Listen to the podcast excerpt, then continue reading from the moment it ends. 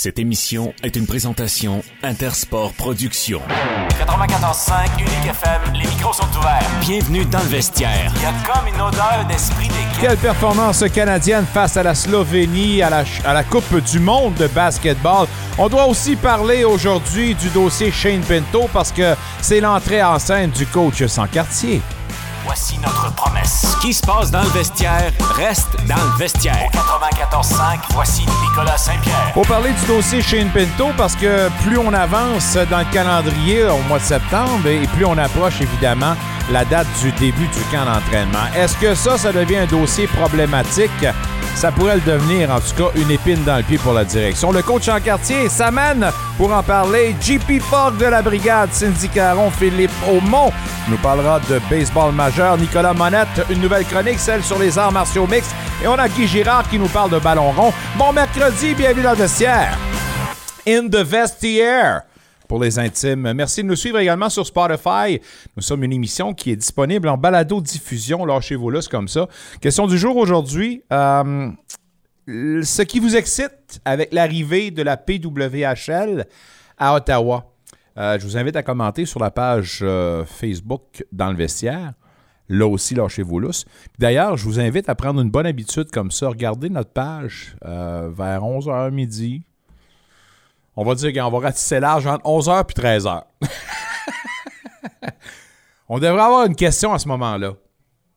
Puis ça vous permet d'avoir une tribune comme ça. Alors, euh, profitez-en et pentez-y. Donc, euh, on a un beau témoignage euh, de Phil qui, ben écoutez, qui, je pense que a parlé pour plusieurs parents d'athlètes de hockeyeuses féminines. Euh, puis euh, un beau bloc à la fin de l'émission. Je vous invite à nous suivre. Et d'ailleurs, tout de suite comme ça, d'aller commenter. Merci de nous suivre. En ma prémisse, dans ma prémisse, j'ai parlé du basketball de l'équipe nationale canadienne qui l'emporte de façon décisive. Je pense qu'on peut dire ça. 189 euh, contre la Slovénie. Un énorme défi du fait qu'on affrontait Luka Doncic. Or, Doncic s'est tiré dans le pied. Une équipe qui était nez à nez en milieu de match. Par la suite, on a vu l'équipe canadienne se détacher de plus en plus, plus le match progressait à partir du troisième quart. Un qui a fait le travail incroyable, c'est Brooks à la couverture de Doncic. Or, deux technicalités, on sac dehors. Basketball international, on est un petit peu plus pointilleux. C'est correct. Là, on dit, ben, what is going on? Le Canada doit couvrir Doncic sans celui qui a fait un travail magistral jusque-là. On se dit, ça va se faire, et là j'entends les descripteurs, ça va se faire par comité. faut se dépêcher. Or, Doncic lui-même sort de ses gonds, prend une technicalité, une deuxième dans la soirée. Ça va se faire sacré dehors aussi. Il a tout simplement miné les chances de son club. La morale de cette histoire, peu importe votre statut au niveau de la hiérarchie des meilleurs joueurs de basketball, ferme ta trappe. non, mais tant mieux pour le Canada qui aura affronté en demi-finale la Serbie. Première présence en demi-finale pour le Canada dans l'histoire de ce tournoi-là. Et comme on l'a dit avec euh, Rosanne Joly hier, plus jamais on ne pourra regarder de haut le programme masculin de basketball. On est maintenant rendu là. Deuxième, en fait, après les États-Unis, le pays qui fournit le plus de joueurs en NBA, le Canada. Nous sommes une équipe, un pays de basketball, mesdames, messieurs. On vient de le prouver. Tant mieux, Go Canada Go. Si vous voulez encourager le Canada pour le prochain match, la demi-finale contre la Serbie, vous devrez vous lever de bonne heure ou peut-être passer une nuit blanche. 4h30, nous disons, pour le match. Voulez-vous tard manger vos Rice Krispies? Mangez-en deux bols. Encouragez le Canada. Euh, Blue Jays contre les, euh, les Aces. On a-tu le résultat maintenant? Je n'ai pas le résultat là. C'est un match qui été présenté euh, en après-midi, 15h35. Euh, je vais vous le trouver, là, mais euh, nous étions en sixième manche. On l'a dit avec Michel, puis c'était rendu à 5 à 1, je pense, pour Oakland. On s'entend-tu que les Jays n'ont pas le droit à l'erreur? Et malheureusement, c'est une saison qui s'est passée. Prends ton micro, vas-y. Vas-y, mon homme. c'est encore 5 à 1. 5 à 1? Oui. Merci beaucoup. Aïe, aïe, aïe. Euh, Shane Pinto, on va en parler avec le coach en quartier parce que Post Media. Euh, notre ami Bruce Garrioch qui dit que, encore une fois, le, Cana- le- le Canada, les sénateurs et euh, le camp Shane Pinto, on est encore très, très loin d'un terrain d'entente. On s'entend, on n'a plus de place sous le plafond. Il reste 900 000. C'est pas à dire, mais il reste plus beaucoup d'argent. J'ai une théorie, et j'en ai parlé précédemment. je ne sais pas si j'en ai parlé en nom. Je pense pas, on est arrivé hier. Mais j'en parlais à hors d'onde avec quelqu'un, puis il va falloir que j'en jase avec Alain parce que je veux pas être un, marchand de malheur, puis un, un- Comment je pourrais dire ça? Le gars qui annonce l'apocalypse. Mais reste que dans la situation dans laquelle on est, il y a un joueur pour moi qui devient échangeable. Je vous laisse là-dessus, on va en reparler avec le coach. Puis c'est un membre du top. Ben, n'irai pas plus loin, là, mais en tout cas, ça, ça devient un problème. Puis Pinto va approcher euh, la date fatidique du début du camp. Puis là, on s'en va où, là? On s'en va dans une grève? C'est la pire chose que je recommanderais à tout athlète, tout jeune athlète. Pour un vétéran, c'est peut-être moins pire. Il sait ce qu'il doit faire, mais pour un jeune qui tente tout simplement de faire ses dents dans la meilleure ligue au monde, de rater quoi? Une, deux, trois semaines? Tu n'as rien là, c'est le camp d'entraînement. Je vous le dis et je le répète, le temps que tu perds à t'entraîner à la vitesse et au rythme de la Ligue nationale de hockey, tu ne peux pas le rattraper. J'espère qu'on n'en arrivera pas là. L'Atlético Ottawa qui va présenter une soirée d'appréciation aux Forces armées canadiennes ce mercredi, donc 13 septembre, 17h30 à la place TD. C'est contre le Pacific FC. On en parle parce que c'est la première initiative de genre pour l'équipe d'Atlético Ottawa qui, avant ce match-là, mercredi prochain, doit affronter samedi l'équipe de Vancouver FC. Rappelons que les Ottaviens sont quatrièmes au classement. Euh, pas une bonne nouvelle pour les, euh, ben, fans oui, pour les fans de Schumacher, euh, mais surtout pas pour euh, la famille ou ceux qui espéraient peut-être voir un dénouement plus heureux. Euh, il y a un de ses amis proches, ou du moins de la famille, Roger Benoît, qui a parlé au journal Blick. Et là, c'est TVA Sport qui rapporte ça. Michael Schumacher, sans espoir. Donc, lui qui a subi une fracture, pas une fracture, mais une sévère blessure en skiant. La tête a frappé euh, durement sur un rocher, puis euh, en 2013, euh, on parlait d'un coma qui a duré plusieurs, mois. Il y a eu un, documentaire sur Netflix où la famille se fait encore très discrète sur la situation, mais sa femme avait bien dit qu'il est là, mais autrement. On s'entend. Alors, ça confirme tout ça, mais c'est pas de bonnes nouvelles. Puis, malheureusement, en tout cas, il est encore sur terre, puis je sais pas comment il se sent. Pensée positive. Puis, PWHL, Professional Women Hockey League, la Ligue de hockey professionnelle féminin. Euh, après Ottawa hier, c'est Toronto qui a fait connaître ses trois euh, euh, agents libres qu'elle a signés, Sarah Nurse et Blair Turnbull. Renata Fast, la défenseuse qui complète ce trio-là. Alors, euh, félicitations. Puis encore une fois, ben, on va attendre le dénouement de tout ça. Je vous rappelle que vous avez la chance de commenter, s'il vous plaît, allez-y, sur la page Facebook dans le vestiaire. Euh, la venue de la PWHL à Ottawa, ça vous excite? Euh, oui, non, comment, de quelle façon? J'ouvre une petite parenthèse. Je souhaite la meilleure des chances pour la suite des choses, surtout bonne retraite à, celui qui, écoutez, a, a été un, membre important de la communauté sportive euh, en Outaouais dans la capitale. Euh, je parle du journaliste Marc Brassard qui, la semaine dernière, a annoncé qu'il prenait bel et bien sa retraite. Une carrière de plus de 30 ans à couvrir euh, les faits et gestes des équipes professionnelles, mais également du hockey junior. Alors, Marc Brassard, qui nous a pondu un très bel ouvrage l'an dernier, Gorgé. Alors, gars, bravo, belle carrière, chapeau, puis... je ne sais pas ce que tu veux faire, je ne sais pas ce que tu veux, euh, si tu veux aller pêcher, chasser, faire le tour du monde. Marc, prends le temps, repose-toi et du fun, puis euh, on se reparle très très bientôt. Puis euh, malheureusement, j'ai pas eu la chance d'aller jouer au golf avec toi comme tu m'avais invité cet été, mais je me promets d'y aller. Pourquoi pas faire ça en Floride? Ah, juste comme ça, ou à Las Vegas. Roger Water, vous êtes amateur de Pink Floyd, célèbre ses 80 ans aujourd'hui. I love you, Roger.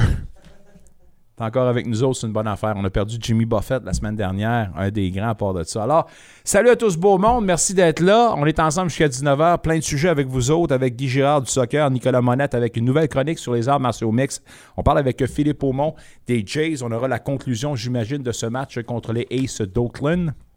Toujours en septième, sixième manche, hein? Septième? Oui, en fait, on était en fin de septième quand j'ai vérifié. Fin de septième? Oui. Let's go, boys! Je Wake pourrais, up! je pourrais te tenir au courant si tu veux. Je te remercie gros comme ça pour de ça. Cindy Caron du euh, Journal Express à Toronto, Jean-Philippe Fork de la Brigade qui revient pour une troisième saison, mais tout d'abord, allons rejoindre celui qui est rendu à 42 000 saisons, mesdames messieurs, à la couverture des sénateurs. C'est un incontournable, puis à part de ça, on pourrait pas faire autrement. On est ensemble deux fois la semaine. On n'a pas parlé lundi, on était off, mais aujourd'hui, il est là, le coach en quartier. Coach, comment ça va? Euh, ça- pourtant, je suis en ligne lundi. Moi, j'attendais. j'attendais. T'as attendu longtemps? j'attendais. non, non, mais la fête du travail pour quelqu'un que ça fait trois mois qu'il ne travaille pas. Euh, Excuse-moi, quatre mois. Quatre mois, là. À quatre mois.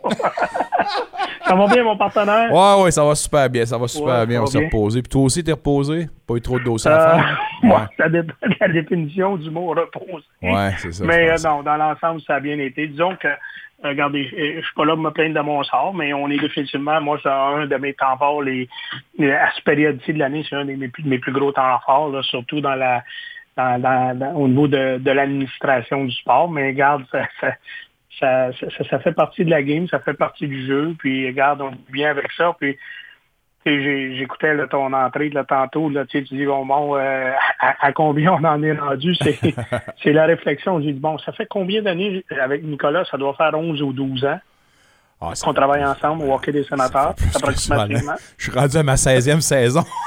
16e. 16e.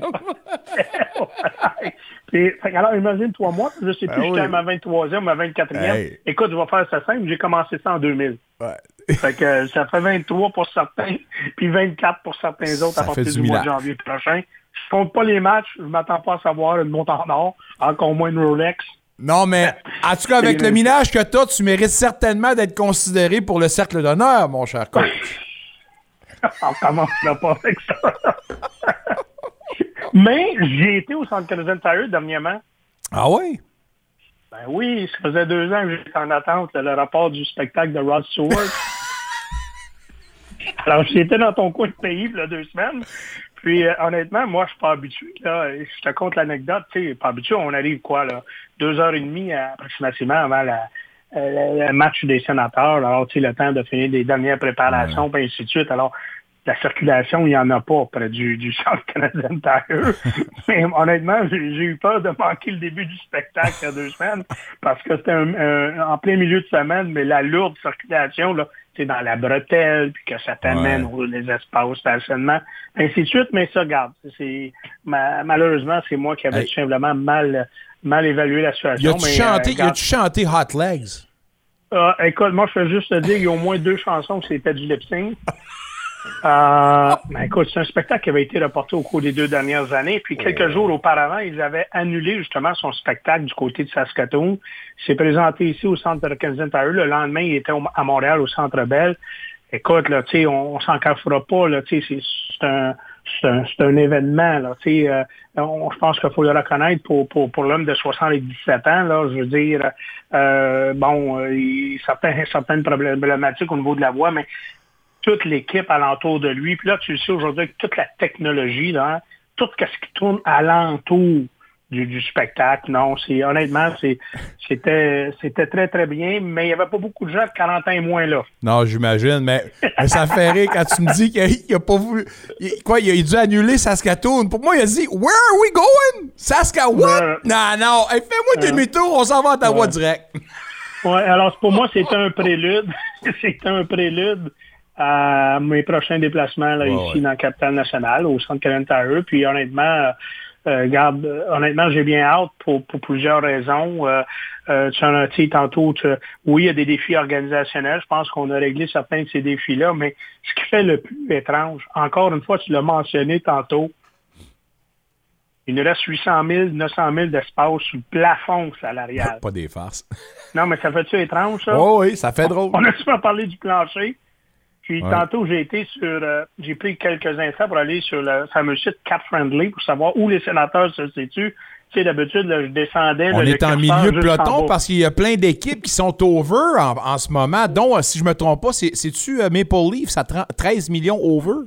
Ah non, non, c'est définitivement qu'il y en a quelques-unes. Je regarde Toronto, là, qui est... euh, euh, oui, Toronto, on, on parle de 13, on parle de 7 millions Tampa Bay. Euh, Vancouver, on parle de 5 millions. 5 millions... Non, non, écoute, tu as 1, 2, 3, 4, 5. Tu as 6 équipes présentement à 5 millions et plus euh, qui devront faire euh, de l'espace. Alors, tu sais, on parle beaucoup de défis pour les sénateurs, mais c'est juste pour te conclure, c'est que souvent avec le curseur, on allait en bas de page. En bas Ouais. de page, chez les Ducks d'Anaheim. Mais là, tu te ramènes, tu es rendu en milieu de page, puis là, tu as les euh, les sénateurs d'Ottawa. Alors, euh, ça, c'est c'est tout un contraste par rapport aux précédentes saisons. Puis, l'élément qu'on ne doit pas échapper, c'est que présentement, il y a seulement 18 contrats sur un maximum de 23 signés. Là. Alors, c'est là les enjeux de Sokolov, euh, enjeux de Pinto. euh, puis, tu euh, trouves-tu ça coûter que que la direction a bien manœuvré tout de même? Qu'on se retrouve là, ça pourrait devenir un Bon. gros problème, ça. Puis est-ce que ça Ouais, pourrait mais- être justement un, un œil au beurre noir à la direction actuelle? Un argument qui pourrait aider, je- si on doit à faire un choix. Je veux pas aller trop loin, mais je Ben- dis juste en main. Mais moi, j'ai tendance à dire non, Nicolas. Pourquoi? Parce que ceux qui sont liés pour sur le long terme au sein de l'organisation, vous avez Studzla qui a seulement 21 ans. Vous avez Brady Ketchuk qui a seulement 23 ans. Vous avez Drake Batterson encore pour quatre saisons. Chabot. euh, vous avez, bon, Arton Zoub qu'on on a réussi là, à en arriver à une entente à moyen terme, une entente de quatre ans. Euh, regardez, oui, il va y avoir des défis. Là. Tu sais, Jake Sanderson va représenter un défi tantôt. Là. On en parle peu, là, mais euh, lui, euh, ça va venir assez rapidement là, pour le jeune défenseur euh, de, de 21 ans. Alors, parce que lui, après cette année, normalement, son contrat d'entrée, il est terminé. Alors, on aura à, à- à renégocier. Alors, non, moi, ça. Tu sais, je, je regarde Claude Giroux, c'est en- seulement encore deux saisons. Tarasenko, là, regardez, c'est seulement une saison. Mais euh, il n'y a pas de doute que quand je dis ça va coûter un certain prix à, la direction générale slash Pierre Dorion, euh, qui lui qui occupe ce poste, c'est que ben là, il y a un moment donné, c'est bien beau que tu vas vouloir transiger certains effectifs. C'est le nom, faut pas s'en cacher, il faut dire les vraies choses. Le nom qui revient souvent dans l'actualité, c'est Mathieu Joseph, parce que lui, c'est encore trois ans à près de 3 millions de dollars par année. Mais euh, j'ai bien peur que si on veut faire passer Mathieu Joseph à une autre formation en Ligue nationale, ben c'est parce qu'il va falloir ajouter des billes chez les Bon, ben. Alain, regarde mon scénario en ce moment. Puis là, j'ai dit tantôt avant de te parler, je veux pas faire les, les branleux de pancartes puis les marchands de malheur, mais reste que va falloir faire de la place. Dans tout ce que tu viens de dire, puis dans tous les dossiers qui risquent d'être problématiques, va falloir faire de la place, va falloir sacrifier quelqu'un. On regarde la hiérarchie en ce moment à la ligne bleue. Puis j'ai pas le choix de dire que l'an dernier, et la preuve est faite, le 72 n'est plus Ouais. le go-to guy. Sanderson est passé par-dessus. À un salaire de 8 millions et des poussières, est-ce Ouais. que, dans le contexte qui nous importe où on doit faire de la place, Chabot devient un joueur qui, peut être- qui pourrait être transigé et aisément pour la direction pour faire place pour les autres joueurs? Ben, écoute, euh, c'est pas faux ce que tu avances. Euh, quand je dis ça, Nicolas, c'est, on veut, je veux, pas partir de rumeur, mais je pense que c'est clair que présentement, les directeurs, c'est pas un intouchable. C'est, c'est la façon dont je peux te le résumer. Euh, c'est pas un, c'est pas un intouchable. Euh, puis tu sais, on, on en parle peu là, mais tu sais, euh, on dit souvent, euh, tu sais, dans le milieu, on dit euh, un, un privilège n'est pas nécessairement un droit acquis moi, je regarde euh, dans le cas de, de la haute direction, que ce soit Pierre de Lyon ou euh, tout simplement DJ Smith, parce que ça va me ramener à Thomas Chabot, c'est que là, a un moment donné, c'est un privilège, hein, que tu sois soit un gestionnaire Ligue nationale ou un entraîneur-chef, il y a- seulement 32 formations. Alors là, on est dans la visible, dans l'objectif que on ne veut pas compétitionner pour une place en série. Il faut être en série éliminatoire. Alors ça, c'est la première des choses.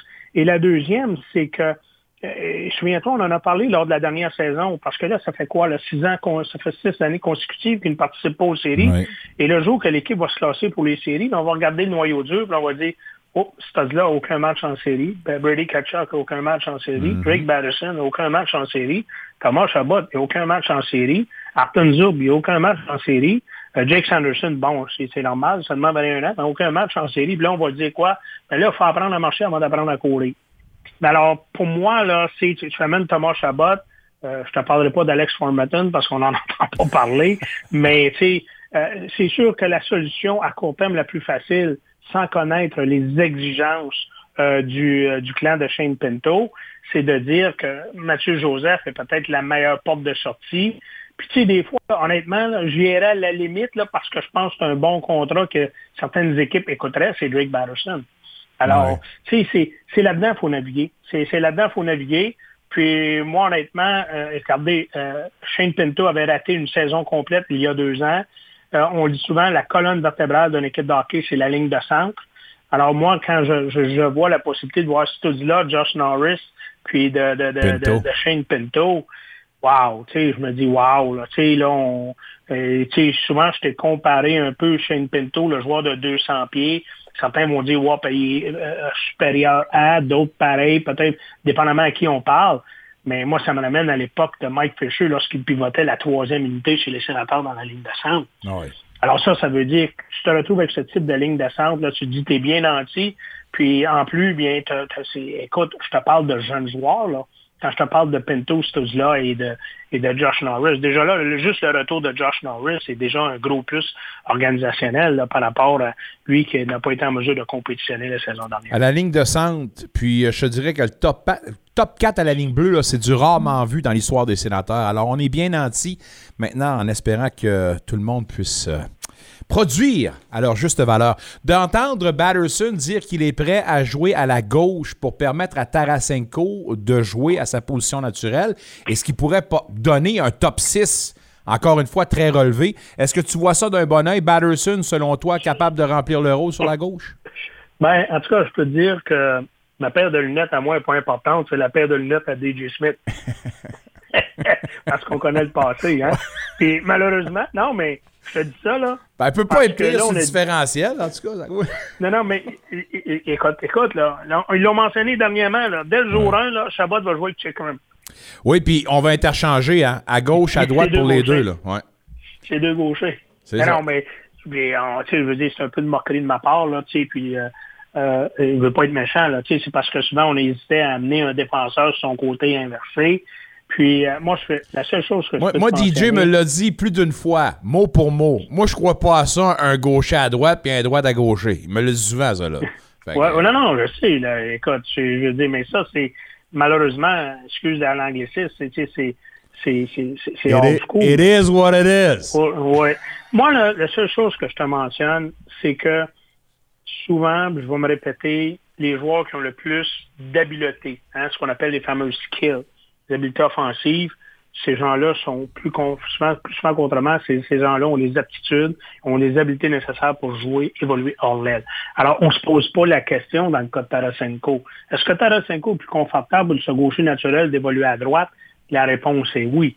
Maintenant, euh, je connais pas assez au moment où on se parle euh, de, de dire que dans le cas de Batterson, lui, est-ce qu'il est con- confortable, le droitier, euh, d'é- de- de- de- euh, d'évoluer du côté gauche. Écoute, moi, là, euh, aujourd'hui, honnêtement, là, allié gauche, allié droit, là, ça part de ça part de la mise en jeu. Par la suite, là, excuse l'expression, là, mais dans, par rapport aux hommes d'hockey, c'est F1, F2, F3, puis c'est les permutations, puis pouvoir créer de l'espace en zone centrale, puis et tout le tralala.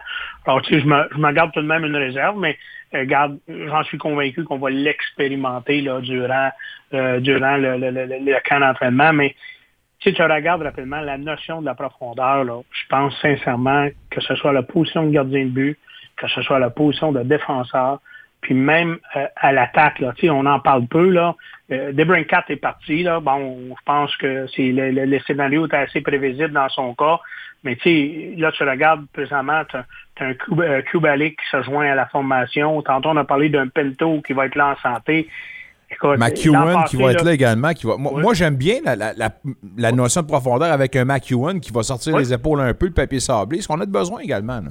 Bon, ouais, puis McEwen, au bout de la ligne, là, lui, il s'en vient remplacer, là, euh, comment il s'appelait, avec les sénateurs, là, Austin Watson. là. Austin Austin Watson. Watson. Alors, tu sais, c'est profondeur, un peu de robustesse, l'infériorité numérique, puis ainsi de suite. Mais, tu sais, je t'inviterais tout de même, euh, si à un moment donné, tu as l'opportunité, ressort tes notes de la saison dernière, sensiblement à la même période. Puis là, on se dit, après les deux premiers trios, là, ouf, Oui, c'est vrai. Ouf, il y a- tu sais, il y avait un gros espace dans le sens, c'est que c'est pareil si on avait un top 6. Après ça, on avait un quatrième trio, mais on n'avait pas de troisième trio. Mm. Tandis que là, on, on- c'est vraiment un scénario contraire. Cette situation-là, avec euh, Chikrim présent dès le jour 1, c'est, plus que positif. Puis, euh, écoute, moi, c'est c'est rien, puis je le dis là, c'est rien contre euh, le, le, le gardien de but format géant là, des sénateurs là, qui euh, présentement va peut-être probablement. Sogard se retrouver dans le rôle de troisième. Mais moi, je pense qu'on a bien protégé nos arrières avec la signature de Corpusalo. Ben, certains ont tendance à dire, ben oui, mais souvent blessé, puis là, on lui a donné 4 millions de dollars pour cinq saisons. On n'a pas appris du passé. Ben moi, là, regardez, moi, à preuve du contraire, là, Anton Forsberg est correct, là.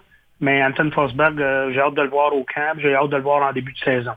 Alors, euh, regardez, c'est pas de petites blessures dans le cas de Forsberg, mais le fait de savoir donner un duo. Mais, mais, on peut être enthousiaste par rapport au sénateur, mais si on le voit un petit peu plus en profondeur, dans l'Est, ça l'a bougé pas mal là, dans l'entre-saison.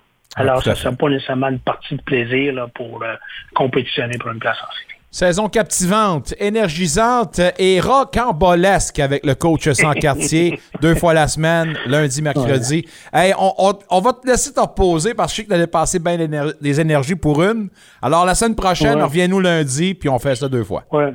ouais, puis un peu comme toi, bien, je salue euh, l'ami Marc Brassard. Ouais. Hein, je pense que, euh, tu sais, à un moment donné, c'est le livre de la vie. Il y a eu une opportunité qui s'est offerte à lui, puis on va lui souhaiter euh, tout simplement du bon temps là, pour euh, les années futures. Gorgé, mon cher Marc. Gorgé. Gorgé à toi aussi, coach. On s'en reparle la semaine prochaine. Bon week-end. Tou- Toujours un plaisir, Nicolas. Le coach en quartier, mesdames, messieurs, l'incomparable. He's the man. Euh, on m'écrit, parce que ça, vous pouvez le faire encore hein, via texto 613-697-2292. La valeur de Batterson est mince car il sera impliqué dans les, euh, ben, le dossier épineux de Team Canada et tout ça.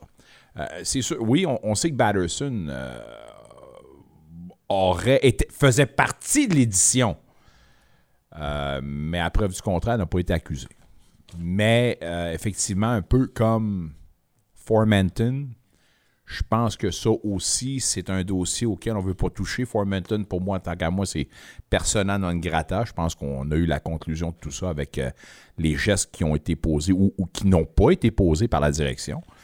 Euh, Batterson a quand même une valeur du fait que c'est un gars qui a un contrat puis c'est un membre à part entière de la Ligue nationale de hockey. Alors, euh, ce qui s'est passé à l'extérieur, c'est pas à moi à régler ça, mais au niveau du joueur qu'il est, euh, mettant de côté le différentiel, il y a quand même une touche offensive qui pourrait aider. Est-ce qu'il est un joueur qui pourrait intéresser euh, une grosse partie de la population des directeurs généraux Ligue nationale de hockey? Mystère et boule de gomme. C'est pour ça qu'initialement, ce que j'avais dit, dans tout ça, tous les joueurs en ce moment, j'ai pas le choix de me tourner vers le 72, qui serait celui qui pourrait être alléchant pour un autre directeur général et permettre à la formation, évidemment, de faire de la place, mais qu'on se comprenne très bien, là, que, que mon message passe à travers toutes les oreilles qui nous écoutent. Jamais, au grand jamais, je ne souhaiterais que Thomas Chabot parte. Mais ça reste de business.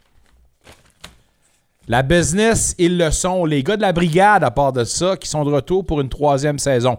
Pas sur nos ondes, toujours disponible en podcast, mais ça, c'est une façon pour eux autres de s'émanciper. Comme des jeunes adolescents, un moment donné, ils veulent couper le cordon. Ils l'ont coupé le cordon, mais nous autres, on en a gardé un pour au moins une fois la semaine leur parler.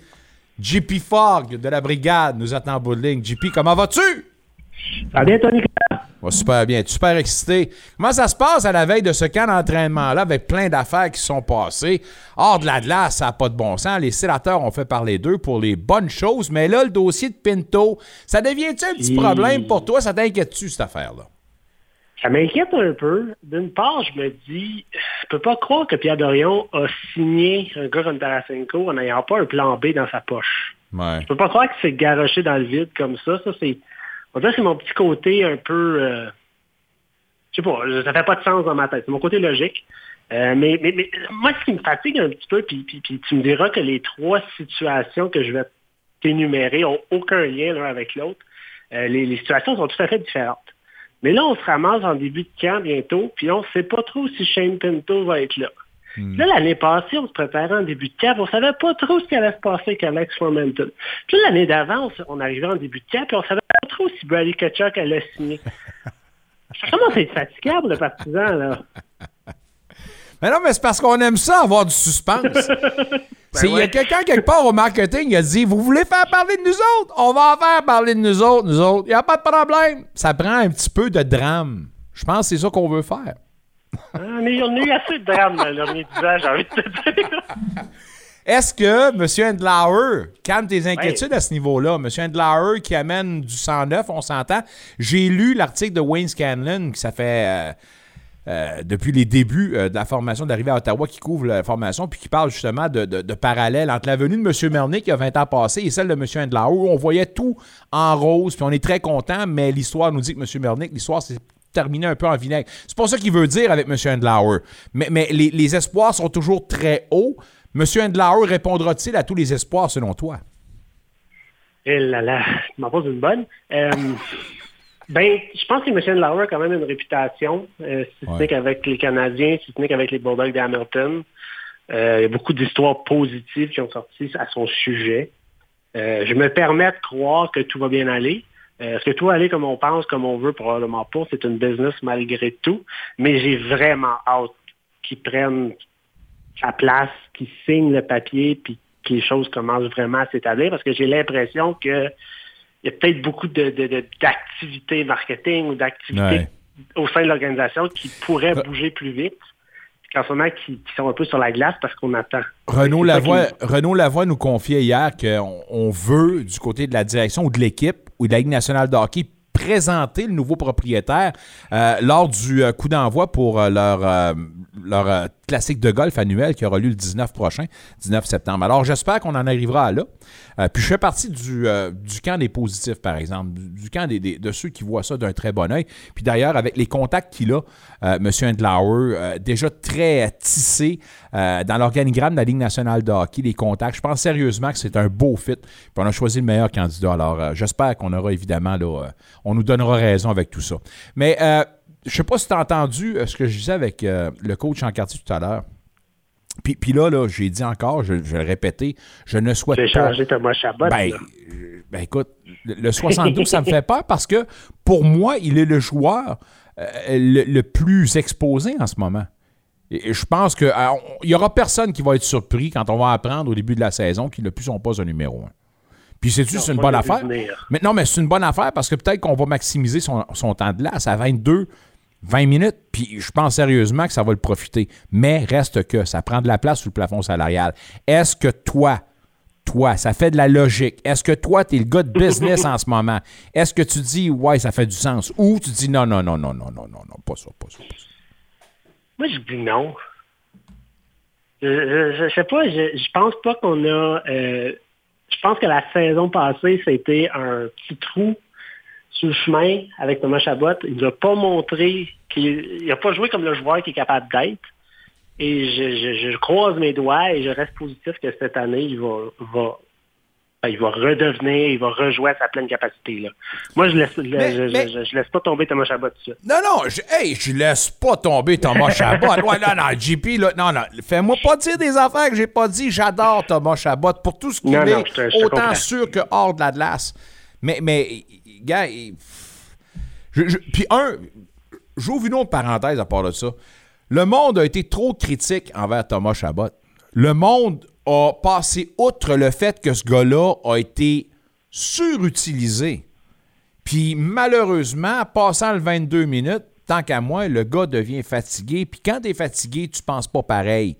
Puis ta fraction de seconde, tu l'as plus. Bref, en tout cas, moi, les critiques, ça me passe par-dessus la tête. Puis je trouve qu'on n'a pas été correct envers Thomas Chabot à ce niveau-là.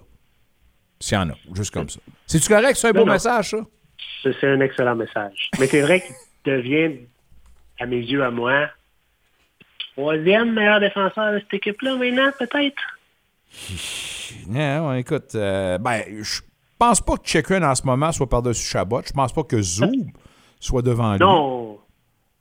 Non, Zoom, non. Mais Sanderson prendra pas de temps. Chikrin, moi, Chikrin, c'est les blessures qui me stressent toujours. Mais j'ai hâte de voir ce qu'une saison de Jacob Chikrin peut nous donner, par exemple. Ah, garanti.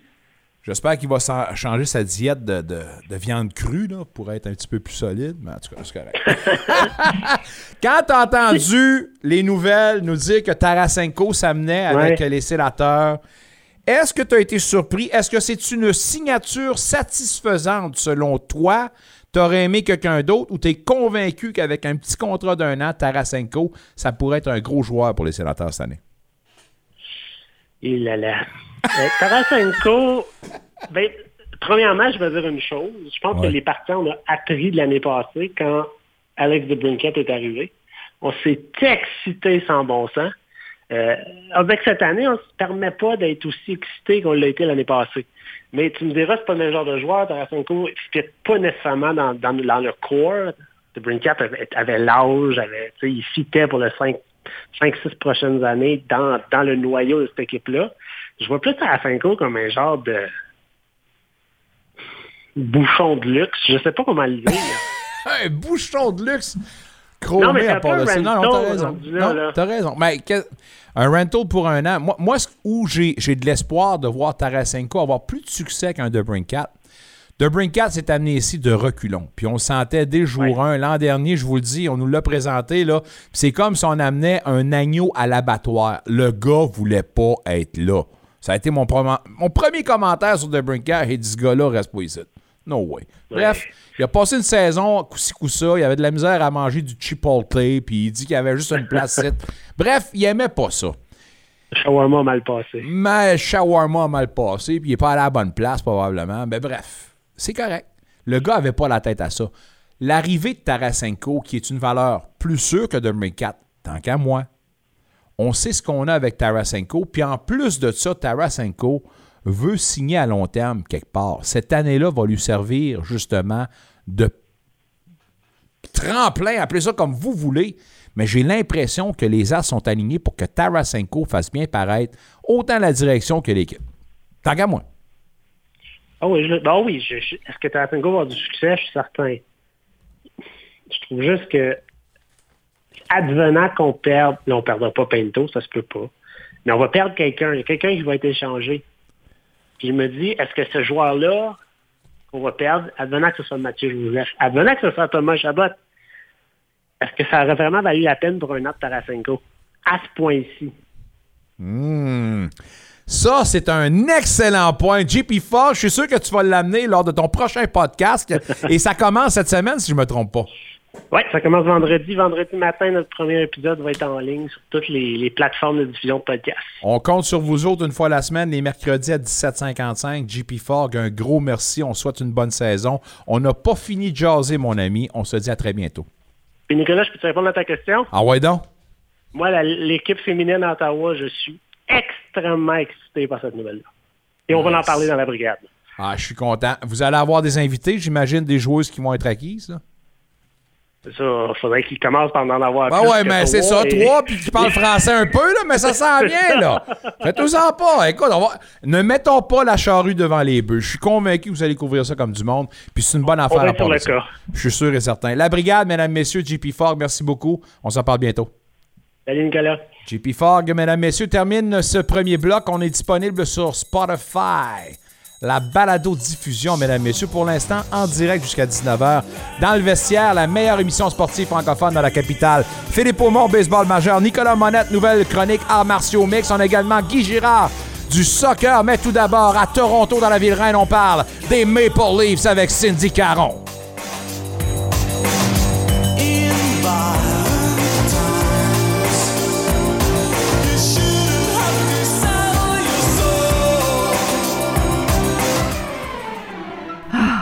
J'ai hâte de prendre ma retraite. Hmm.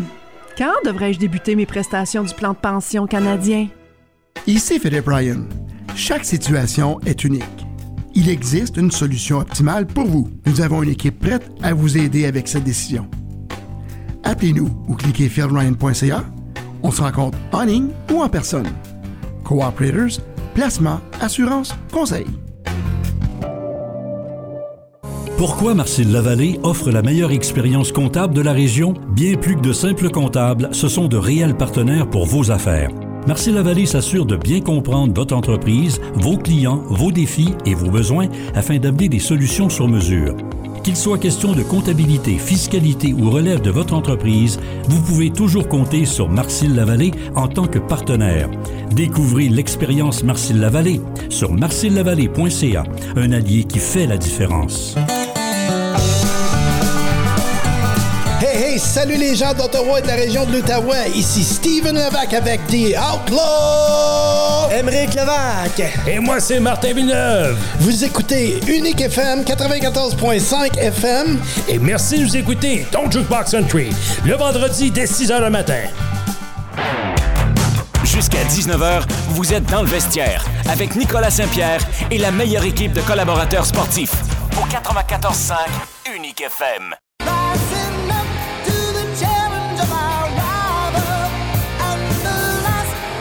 J'aimerais dire la plus grande Ici, équipe. Jean-Pascal et vous écoutez dans le vestiaire au 94.5 Unique FM Sport.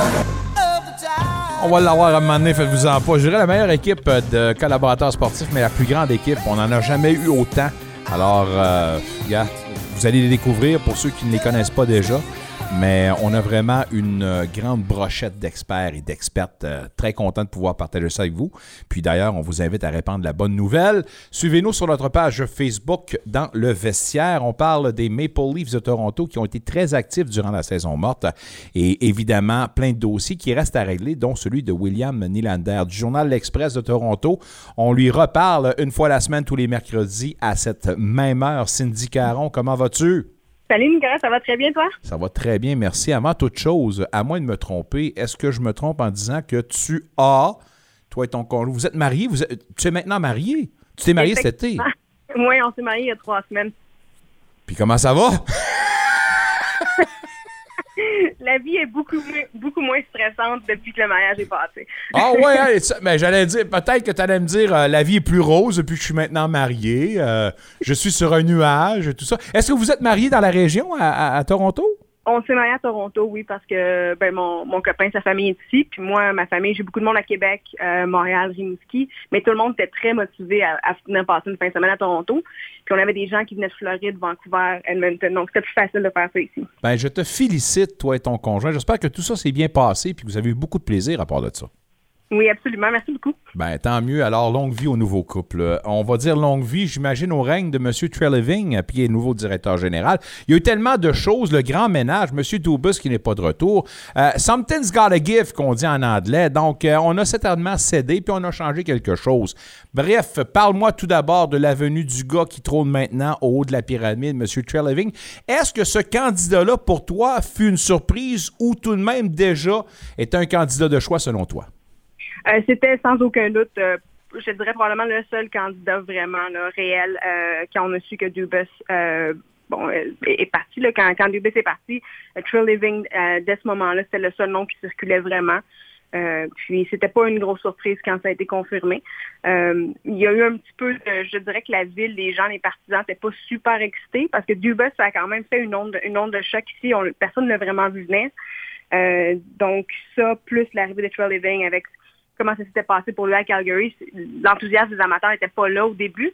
Mais dès l'ouverture du marché des joueurs autonomes avec les, acquisitions qu'il a fait, euh, je te dirais que maintenant, euh, tout le monde a, foi en Trill Living pour l'instant. Puis il y a un, certain niveau d'excitation entourant son arrivée. Un changement un peu dans l'air. Bon, un changement également dans les, joueurs qui vont euh, endosser ce chandail-là. Puis euh, j'imagine aussi dans la, façon de faire des Maple Leafs. On en parlera justement de certains joueurs intéressants, en tout cas qui m'ont surpris, euh, que ce soit les Reeves et Domi Be- Bertuzzi. Bref, je pense que ces gars-là ont une chose en commun, c'est-à-dire la robustesse. Alors, le monsieur qui veut peut-être se donner une image à sa façon. Mais avant de parler de ça, euh, M. Treleving qui a embauché également quelqu'un qui est de retour dans la formation. Je dis ça de retour, oui ou non, parce que le président Shanahan a failli embaucher Guy Boucher comme entraîneur-chef avant Mike Babcock, alors que ce dernier s'était dit indisponible. Il a changé son idée. Puis là, maintenant, ben, M. Boucher avait perdu son poste d'entraîneur-chef. Il est maintenant entraîneur adjoint avec un kiff qu'on pensait parti, qui lui a signé une prolongation. Bref, c'est un véritable roman savon. Absolument. Euh, oui, c'est ça. En fait, Sheldon Keefe a été chanceux que la tournure des choses avec deux bus parce que je pense que c'est lui qui aurait copé euh, entre les deux à, la fin de la saison passée. Euh, Guy Boucher, comme tu disais, ça fait très longtemps que Brandon Shannon l'avait à l'œil. il avait failli joindre à l'équipe en 2017, si je ne me trompe pas. donc, c'est sûr que ça fait longtemps que son nom circule dans l'organisation. Puis c'est le fun de voir euh, que Sheldon Keefe n'a pas eu peur. Euh, Troy Living avait commenté là-dessus disant qu'il avait été impressionné que Sheldon Keefe, c'est lui qui voulait vraiment Guy Boucher. Euh, il a poussé fort pour, pour qu'il vienne, ils se connaissent un petit peu. Puis on aurait pu penser que l'arrivée de Guy Boucher pourrait peut-être nuire à Sheldon Keefe un petit peu, le mettre sur un siège éjectable, si on peut dire. Mais date, ben, je pense que la prolongation de contrat à Keefe, en fait, ça a un petit peu un lien avec ça aussi. Mais euh, c'est sûr, c'est une belle addition pour les livres qui Boucher qui va s'occuper du, euh, de l'avantage numérique. Donc, tu as répondu à mon autre question parce que je me disais, Boucher n'était pas l'homme de Shanahan. C'est pas Shanahan qui a forcé cette acquisition-là, c'est Keith qui voulait avoir Boucher avec lui. Oui, ben Shanahan en avait parlé, les, deux, les, deux, en avait parlé ensemble, sauf que Keith le connaissait aussi et le voulait. Euh, il aurait facilement pu aller prendre quelqu'un d'autre qui peut-être lui nuirait moins dans un sens, mais Sheldon Keefe s'est dit le meilleur gars disponible pour nous présentement, c'est Guy Boucher puis c'est lui que je veux. Euh, donc c'est comme ça que ça s'est passé beaucoup, mais c'est sûr que euh, oui, effectivement, Shannon aussi l'avait à l'œil. Une autre signature intéressante euh, au deuxième étage, celle de la venue de Shane Doan. c'est est-ce que Shane Doan remplira un rôle similaire à ce que Spezza avait rempli précédemment? Je pense que oui, puis je pense que l'arrivée de Shane Doan avait beaucoup un lien avec Austin Matthews, évidemment. Euh, J'imagine qu'on en parler un petit peu, mais le, contrat, la signature de Matthews, c'est très important. Euh, on sait que Matthews idolâtrait euh, Shane Doan euh, quand il était plus jeune. Donc, je pense qu'il va être là beaucoup pour, pour Matthews, pour Matthew Nice aussi, mais le même, le même type de rôle que Spezza, probablement. Oui, on n'a pas beaucoup d'informations tant que ça, en fait, sur, sur son rôle pour l'instant. Que Matthews est signé, c'est un, gros problème de régler, on s'entend. toutes les inquiétudes ont été apaisées dans le marché avec l'annonce de cette signature-là? Oui, ben Mathieu avait été euh, très direct à la dernière journée des médias euh, avant le début de l'été disant qu'il voulait revenir à Toronto, il voulait signer sa prolongation avant le début de la saison pour pas avoir de distraction. Mais il y avait quand même des doutes à ce sujet-là un petit peu. Donc c'est le fun de voir que finalement, il s'est entendu pour un 4 ans. C'est sûr que c'est pas un 8 ans comme beaucoup de gens voulaient, mais en même temps, ici dans les derniers mois, on parlait beaucoup d'un 2 ans. Donc 4 ans, c'est bon pour Mathieu, c'est bon pour l'équipe. 13,25 euh, millions, c'est sûr que c'est cher payé, mais c'est moins que le fameux 15 millions dont on parlait en milieu de saison passée. Euh, donc, pour l'instant, c'est du positif pour Matthews et pour les Leafs. On est mieux de faire parce que de plus en plus, on va voir des gars à 13, 14, 15 millions. On n'est pas loin le jour du premier joueur à 20 millions par année. On verra bien. On verra bien, mais tant mieux pour lui. Euh, euh, Nylander, il reste plus de place, c'est fini, il doit partir. On va être. Comment peut-on penser qu'on va être capable de signer? Euh, ben ça va dépendre, ça va dépendre du montant. Je pense que Nylander a mentionné dans une entrevue avec, je pense avec Elliot Friedman, vraiment vouloir idéalement presque passer sa carrière au complet à Toronto. Euh, mais c'est sûr que dans les rumeurs, on parle que lui voudrait peut-être un, contrat qui commence par un 10, alors que Toronto lui offre quelque chose qui commence par un 8. Euh, ça va être un beau casse-tête pour, euh, pour, pour, la direction de, de, savoir comment jongler ça avec la, la, masse salariale. Mais je pense qu'il y a vraiment une volonté des deux côtés d'essayer de trouver un terrain d'entente et garder Nylander. Mais il n'est pas pressé, il n'est pas stressé. Lui, ça ne dérange pas de jouer son année au complet avant qu'il se passe de quoi. Donc, euh, je pense qu'on va voir comment les choses se passent, comment les choses se passent avec les, nouvelles additions aussi peut-être. Euh, puis s'il se passe quelque chose, ben peut-être que à la date limite des transactions, si c'est toujours, pas réglé, peut-être qu'ils vont le changer. Mais pour l'instant, il n'y a pas trop de stress euh, au niveau Nylander. Tu aimes le papier sablé qu'on a amené avec l'arrivée de Domi, Bertuzzi et Reeves, surtout Reeves, qui va être une présence menaçante à chaque fois qu'il se retrouvera sur la glace? Absolument. Euh, ce qui est le fun avec ça, en fait, c'est que c'est comme un, renouveau. On, tourne un peu la page sur euh, sur l'ère Carl Dubus, puis on, on essaie de belles choses. C'est ça qui est le fun, en fait. c'est ça qui a excité les partisans ici, parce qu'au début, euh, je dirais que l'ambiance était ordinaire en ville, là, avec tous les joueurs qui ont commencé à partir et tout. Mais c'est sûr que Bertuzzi, c'est c'est une très bonne signature pour Toronto. Max Domi, à chaque été, il y a toujours des rumeurs sur lui. Euh, et Ryan Reeves, effectivement, c'est sûr que c'est un, dur à cuire un peu. Donc, ça amène une nouvelle, euh, nouvelle attitude à l'équipe. Je pense que les Leafs avaient besoin de ça. Alors, tant mieux pour tout le monde, puis en espérant que les joueurs amenés et les personnes en place seront les bonnes pour faire passer cette équipe-là à l'autre étape, c'est-à-dire gagner la Coupe Stanley. En terminant la PWHL, l'équipe de Toronto a fait connaître ses trois signatures avec le marché des joueuses euh, autonomes qui est ouvert. Sarah Nurse, Blair Turnbull et Renata Fass, la défenseuse. Comment vois-tu un, l'arrivée, la mise sur pied de cette nouvelle ligue-là et l'équipe qui aura pignon sur rue à Toronto? Ben, c'est sûr que c'est une belle nouvelle. Il n'y a, pas vraiment de négatif dans, ce qui est sorti à date sur, euh, sur la Ligue, sur les salaires, sur les conditions et tout. Euh, pour ce qui est des joueuses qui ont, qui ont signé les contrats de trois ans avec l'équipe de Toronto, euh, Sarah Nurse et Renata Fass viennent, viennent à Hamilton ici, donc euh, c'était pas une grosse surprise, mais c'est le fun d'avoir ces, ces gros morceaux-là pour l'équipe. Puis on attend une confirmation comme de quoi Troy Ryan serait nommé entraîneur-chef ici aussi, le coach d'équipe Canada. Donc euh, il y a comme une belle, euh, une belle énergie autour de ça. Il y a un, bel enthousiasme aujourd'hui à Toronto avec, ces annonces-là. Hâte au lancement de la nouvelle saison, de la première saison qui aura lieu au mois de janvier. On aura l'amplement le temps d'en parler. Euh, mais là, on n'a plus de temps. Alors, on doit se laisser, mais ce fut un plaisir, comme à l'habitude, et on se donne rendez-vous pas plus tard que mercredi prochain. On invite les gens à te lire, évidemment, dans l'Express de Toronto. Merci beaucoup, Cindy, et à la semaine prochaine. Merci beaucoup. À la semaine prochaine. Cindy mesdames, messieurs, une fois la semaine, tous les mercredis à notre antenne, on parle des Maple Leafs de Toronto. La question qu'on vous pose d'ailleurs sur notre page Facebook dans le vestiaire, avec la venue de la PWHL à Ottawa, qu'est-ce qui vous excite le plus de la venue du hockey féminin dans la capitale nationale? Vous répondez, on partage quelques commentaires à la fin de l'émission lâchez vos lousses.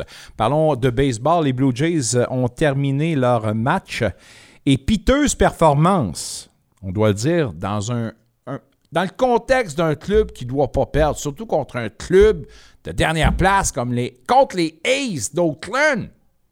Ah, mais c'est loin le match en après-midi. Baliverne. 5-2. Marque finale, les Aces l'emportent. C'est avec un grand plaisir qu'on parlera de baseball avec notre expert Phil Aumont. Il nous attend d'ailleurs. Phil, comment vas-tu?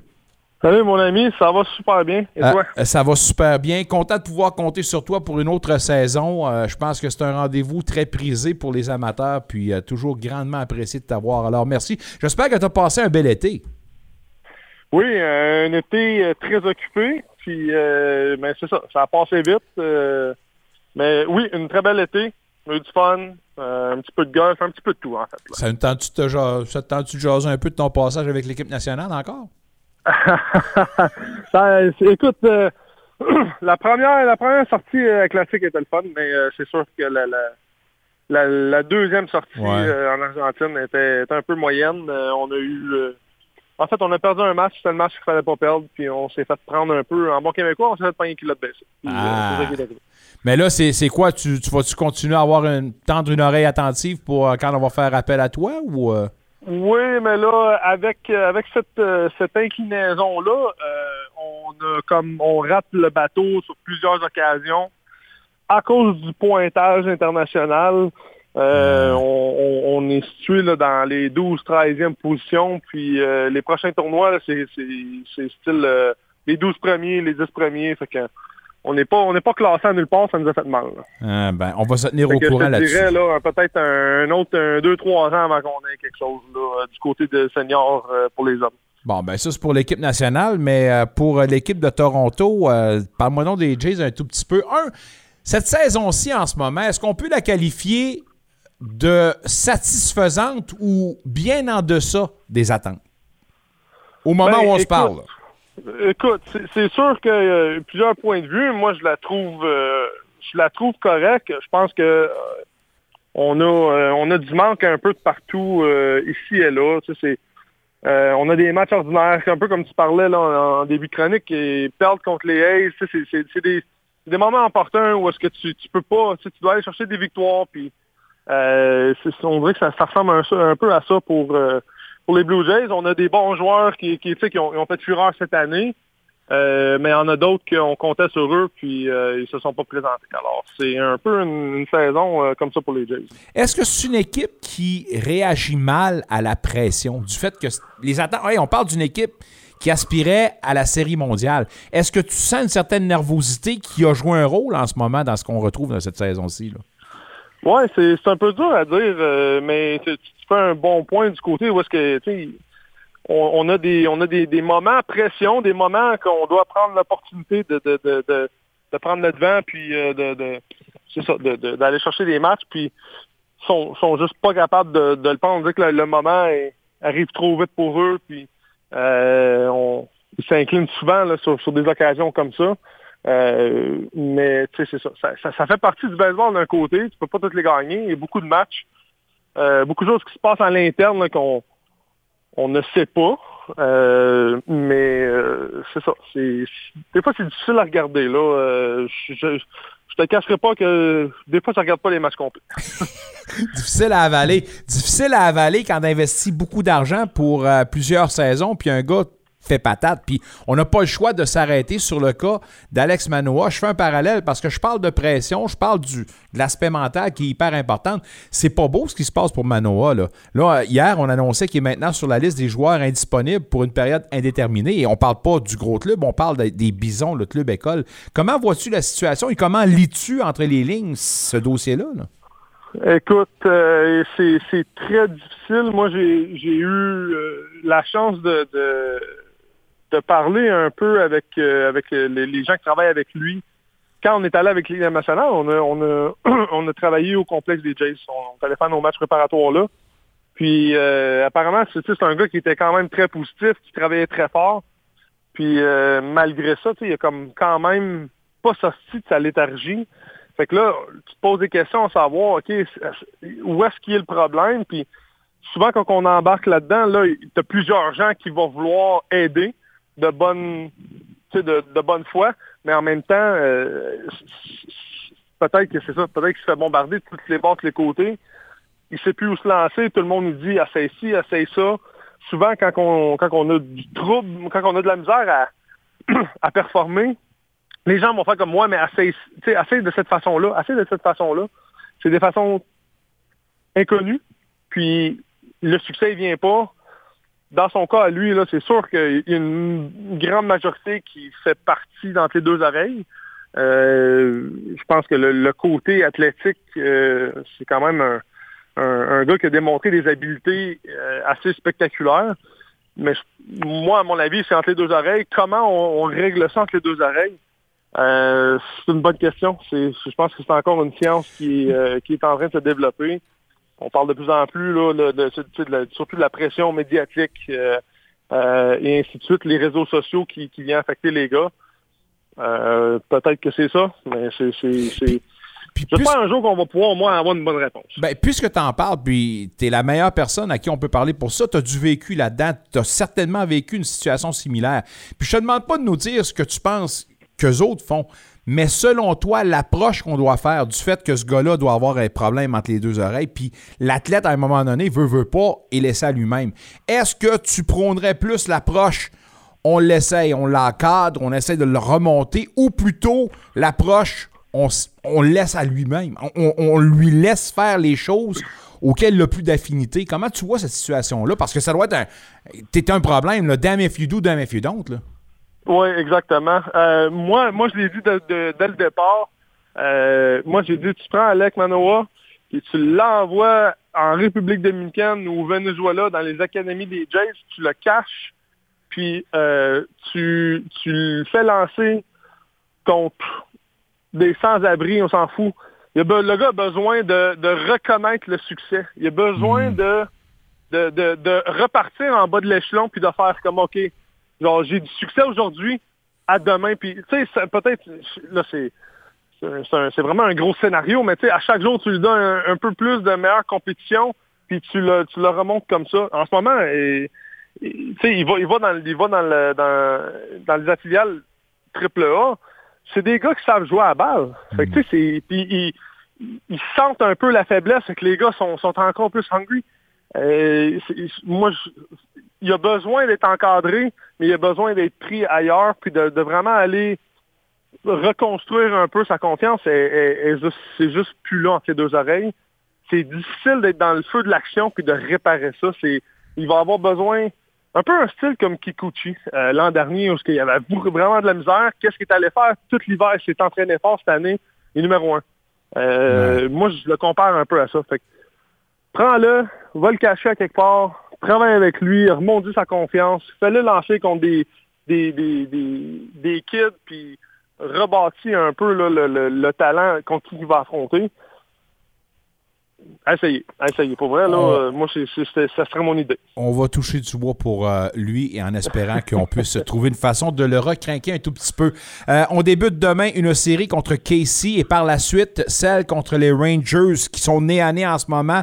Texas a le déçu avec une fiche, un pourcentage de 551 troisième meilleur deuxième, alors que Toronto est à 550. Euh, j'imagine que tu vas me répondre par l'affirmative, mais cette portion du calendrier-là, pour toi, est-ce qu'on joue la saison euh, des, Blue Jays? On doit avoir du succès, puis ça doit passer sa cause. Hein?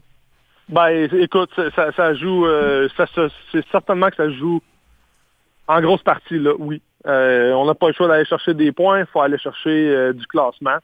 c'est des équipes qui on se bat au classement, on n'a pas le choix. Euh, c'est des matchs très importants. Euh, de là, j'espère que les gars se préparent bien, arrivent avec une, attitude positive. Puis, euh, qu'est-ce qui arrive entre les deux lignes, arrive entre les deux lignes, mais la préparation, c'est là que ça joue. Sors Alec Manoa du baseball, fais-les-y travailler pendant une semaine à la ferme à. Il va revenir comme un, un sous-neuf. Écoute, euh, tu, quittes le baseball, tu te rends compte comment tu es chanceux dans le sport professionnel. Euh, oui, amène-le ici. On va le faire travailler. Quand il est dans la boîte avec les cochons, là, euh, ça sent pas tout le temps bon. il se frotte tout, ça pue. fait que il va dire Ouais, je pense que je vais retourner, c'est le plus le fun. Puis on lance une coupe de garnotte avec Phil à part de ça en deux cochons. Hey, merci beaucoup. Phil, t'es vraiment un chic type, puis vraiment content. Il y a des commentaires qui nous aiment, qui disent qu'ils aiment beaucoup le temps que tu nous accordes. Puis évidemment, ce passage-là. Phil, merci beaucoup. On se redonne rendez-vous mercredi prochain. Passe une bonne. Merci à la gang, bonne Merci, mon ami. Phil Aumont, mesdames, messieurs. Un vrai chic type. Puis très, très bon au golf, juste en passant. Salut à Phil, salut à toute la gang. Merci d'être là dans le gros party, mesdames, messieurs. Est-ce que la venue de la PWHL vous aimez? Ça vous excite? De quelle façon? Commentez page Facebook dans le vestiaire. Au retour de la pause, nouvelle chronique, celle sur les arts martiaux mix, Nicolas Monette. Par la suite, Guy Girard nous attend pour parler de Lionel Messi, de soccer dans le vestiaire, mesdames, messieurs, sur les FM.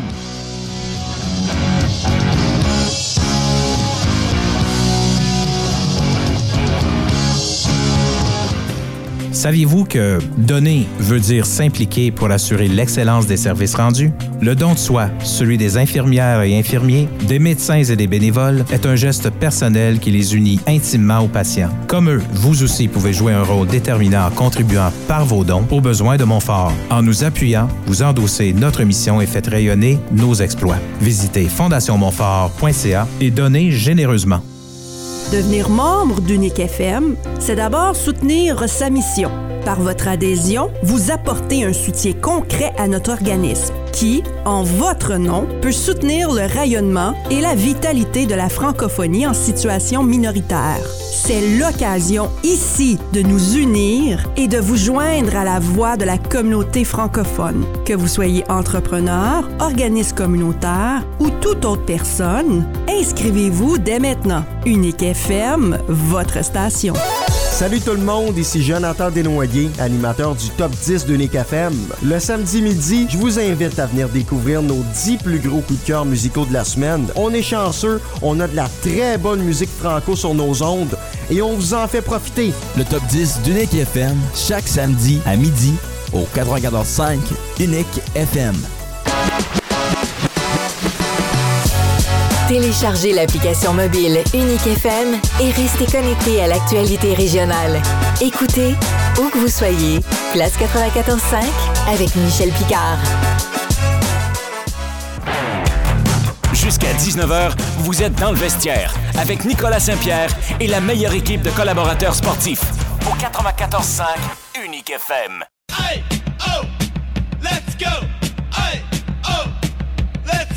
Ici Marc-André Fleury, vous écoutez Dans le vestiaire avec Nicolas Saint-Pierre. Marc-André Fleury, merci d'être là, un ami du vestiaire. Nick Boza, un autre dossier réglé. 5 ans avec les 49ers, une prolongation, lui qui euh, faisait la grève pour l'instant. 170 millions de tomates fait de lui le joueur défensif le plus payé, le mieux payé de l'histoire de la NFL. Et moi, l'épée, je l'ai laissé aller tout simplement comme ça, comme un agent libre, dans mon pool de football. J'ai pris son frère, l'autre Boza. Il est mieux d'être bon lui aussi. Salut à tous les pouleurs et les pouleuses de toute la belle région de la capitale nationale et partout sur la planète. Mesdames, messieurs, on a un rendez-vous à ne pas manquer pour parler de poule de football avec notre ami Martin Saint-Jean tous les mardis maintenant, en compagnie de Marc Scharbert. Une grosse demi-heure à couvrir le football. On parlera de l'autre football, le soccer pour les intimes nord-américains, avec Guy Girard dans quelques instants. Mais tout d'abord, on vous présente une nouvelle chronique, celle sur les arts martiaux mixtes. Et un gars qui en mange des arts martiaux mixtes, en plus de manger d'autres affaires ici, on va vous dire une affaire, il fait pas mal tout. Mais en plus d'être euh, dirigeant, pitonneux, monteur, bref, tous les chapeaux qu'on peut porter dans une station de radio, il a décidé d'en porter un autre, celui de chroniqueur sportif. On lui dit bienvenue, merci de faire ça, Nicolas Monette. Comment vas-tu? Ça va bien, M. Saint-Pierre. Toi, merci de l'invitation. écoute, euh, euh, c'est un must. Puis j'espère que les gens comprendront bien que ce gars-là, j'exagère rien. Euh, je pense qu'il dort ici aussi puis il travaille huit jours par semaine. Il a fait un job incroyable dans notre studio ici. C'est beau, ça sent bon, ça sent propre, une belle job de peinture. Nick, je pourrais continuer, m'arrêter parce que m'a manqué de temps. Mais euh, merci d'avoir euh, fait tout ça pendant l'été parce que tu nous donnes un endroit où il fait bon vivre en ce moment. Ben, ça me fait plaisir. Bon, ben voilà. Alors, le, les fleurs sont passées, le pot va venir. Ça sera pas long. Euh, on va parler d'art martiaux mix une fois la semaine parce que Dieu sait qu'il s'en passe. Cette, mm-hmm. euh, et, je vous invite, d'ailleurs, j'ai regardé un documentaire incroyable. C'est euh, The Dark Side of the 90s. Juste comme ça, sur Crave, si vous l'avez. Il y a une portion qui parle en deux parties de la naissance et de la progression du UFC euh, dans le temps. Écoutez, moi, je me souviens, j'étais assez vieux pour avoir loué les pistes VHS parce que dans le temps, il y avait le pay-per-view, faire plus d'argent, on mettait ça sur le VHS. Moi, j'attendais impatiemment la présentation de cette affaire-là. Puis dans le documentaire, on nous montre comment les choses ont évolué dans ce sport-là. Bref, on est mhm. rendu bien plus loin et euh, on est rendu en fait euh, au UFC euh, 293 qui aura lieu à, à Sydney samedi. Mais avant de parler de cette carte-là, j'aimerais revenir sur d'autres combats qui ont eu lieu. O'Malley Sterling, tu tenais à en parler. C'est un combat qui a eu lieu euh, au mois d'août, si je ne me trompe pas, le 19 août dernier, où O'Malley est devenu champion de sa catégorie. Oui, donc euh, c'était vraiment une victoire surprenante pour Sean O'Malley. Aljamain Sterling qui était considéré par plusieurs maintenant rendu le GOAT de la catégorie des 135 livres. Euh, donc il était, il était vraiment imbattable. Il avait battu tout le monde essentiellement dans la catégorie de façon assez bonne, sauf euh, on a les encontres avec Piotr Jan qui a gagné la. Il a un peu joué le dramaturge, le comédien. Il a fait peut-être semblant d'avoir plus mal qu'il avait réellement mal, mais un coup de genou dans la tête quand t'es par terre, c'est un coup de genou dans la tête quand t'es par terre. Donc, ça reste ça. Mais Sean O'Malley, qui est devenu Conor McGregor, essentiellement pour son combat contre Aljamain Sterling, un gros counter-right direct sur la mâchoire, un peu comme McGregor avait fait contre, euh, contre José Aldo cette fois-ci dans la deuxième ronde pour O'Malley. O'Malley qui devient champion. Donc, euh, vraiment un favori des femmes qui devient champion. C'est bon pour la UFC, point de vue marketing aussi. Donc, euh, je pense que c'est une belle victoire. Hâte de voir la nouvelle couleur qu'il va arborer à son prochain combat. Les cheveux frisés, puis une nouvelle momotte, mesdames, messieurs, pour O'Malley. UFC Paris, ça se passait en fin de semaine. Euh, celui qui devait l'emporter l'a remporté. Gain, le favori de la foule, un gars local, qui l'a remporté d'une façon décisive, je pense, sur euh, Spival, si je me trompe pas. Parle-moi de ce combat-là. Donc, euh, Cyril Gans battait contre Sergei Spivak. Et puis, pour dire que c'était un combat, eh bien, ça l'était pas. C'était Gann qui faisait ce qu'il voulait, Spivak qui était là, qui encaissait les coups, jusqu'à temps que dans la deuxième ronde, il a abandonné. Nicolas, je vais te dire les nombres de coups de Gann, c'est 110 comparé aux 11 de Spivak. OK. Donc, 10 fois plus de coups encaissés, tous des coups majeurs. Donc, 109 des 110, c'était des coups qui ont fait du gros dommage. Donc, euh, Spivak a eu une soirée très, mais très difficile. Gann, euh, qui prouve encore que c'est lui dans le top. si ça ne serait pas de John Jones, évidemment, ce serait Cyril Gann qui serait le champion de cette division. Prochain combat pour Gann, est-ce que c'est Pavlovich selon toi? Euh, je ne sais pas. Je ne sais pas. J'ai l'impression que Cyril Gann va regarder un peu ce qui se passe avec John Jones et euh, Miocic. Donc, euh, un combat qui a été annoncé aujourd'hui, donc euh, à New York vers la fin novembre, si je ne me trompe pas. Jones va défendre sa ceinture. Jones semble dire s'il bat Miocic, c'est tout. Il va, il va retirer. Il a fait ce qu'il a à faire. C'est vraiment le meilleur de tous les temps de façon tout le monde peut dire oui, il y a eu les, scandales de doping, mais reste qu'il n'a jamais perdu, sauf une fois pour coup illégal. Donc, euh, il avait quand même gagné, il a perdu sur une technicalité. Donc, euh, je pense que Gann va peut-être juste attendre un peu patiemment, voir euh, les gagnants des autres combats dans les poids lourds, parce qu'il y en a aussi à la UFC 293 en fin de semaine. Petit clin d'œil pour Benoît Saint-Denis, qui était également dans cette carte-là à Paris. Oui, donc on parle souvent en anglais, on dit « there's a fighter » et du monde qui, tu sais, « there's a fight and there's a fighter ». Saint-Denis, un ancien des forces armées françaises, ça, c'est un monsieur qui rentre dans l'arène, il mord sur son mouth guard, il va. C'est un homme On qui a va faire comme John McCarthy, John McCarthy, l'ancien arbitre, je sais pas si c'est encore arbitre, il disait Let's get it on! Lui, il met son oui. mouthpiece et il dit Let's get it on! Oui, donc euh, Benoît Saint-Denis qui est devenu, qui a monté dans, dans les avec les favoris aussi. Donc, euh, lui qui avait eu un début peut-être mitigé avec la UFC. Donc, euh, c'était pas vraiment un favori. On disait, ah, ben, c'est un ancien des forces armées mais là, on dirait vraiment qu'il a, trouvé son style, puis c'est le gaz. C'est le gaz au fond, puis il va pas te lâcher jusqu'à temps qu'il gagne, puis c'est pas un monsieur qui va aller à la décision, disons. En fin de semaine, on présente le UFC 295. Ça se passe ce samedi au Bank Arena de Sydney. Euh, pour les amateurs, la carte principale vers 22h, mais on vous présente une carte préliminaire vers 18h30. Donc, plusieurs gros combats. Combat principal, Adesanya contre Strickland, champion qui, euh, chez les middleweight, qui a repris sa ceinture lors de son dernier combat. Comment vois-tu cet affrontement-là? Je pense qu'on va voir le même combat que Strickland a eu contre Pereira, ancien champion euh, pour moi, c'est une question de s'il veut que la bataille dure plus longtemps qu'une ronde. Je pense qu'avec son niveau de kickboxing qui est supérieur à n'importe qui dans la division, Sean Strickland, qui n'est pas connu pour être un, bon wrestler, ça va rester sur les pieds. Adesanya va faire ce qu'il veut, avoir euh, comment que la, conférence de presse va aller. Je pense que c'est là que ça va dicter comment longtemps qu'Adesanya veut littéralement faire mal à Sean Strickland. Parce que Sean Strickland, Adesanya, ça fait une couple d'années qu'il se pogne. Sean Strickland euh, qui n'a pas peur de dire plein de choses, même s'ils sont peut-être mal vus sociétalement.